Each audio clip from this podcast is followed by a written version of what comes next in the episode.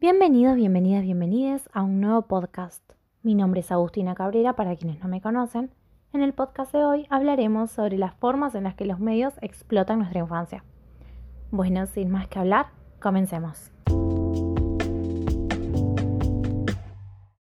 Es muy obvio que la industria comercial desde hace mucho tiempo está utilizando productos que en su momento fueron realmente bien recibidos y que formaron parte de nuestra infancia, para ahora no hacer más que sacarle provecho.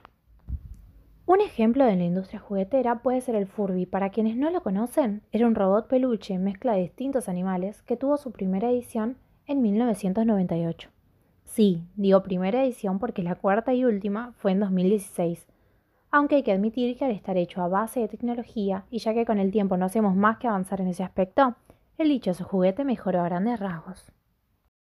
Pero bueno, nosotros nos enfocaremos en la industria de los medios Creo que es bastante evidente que empresas grandes como Disney se están quedando sin ideas.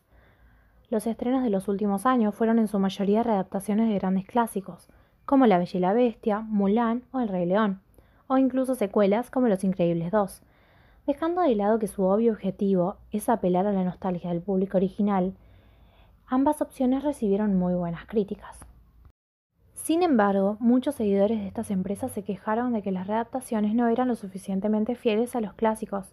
Vemos personajes que originalmente no existían y a veces cambios importantes en la historia o en el porqué de la aventura de los protagonistas. Por otro lado, las secuelas usualmente traen un fin, ya sea continuar un final abierto en la primera entrega o explicar hechos del pasado relevantes para entender a los personajes.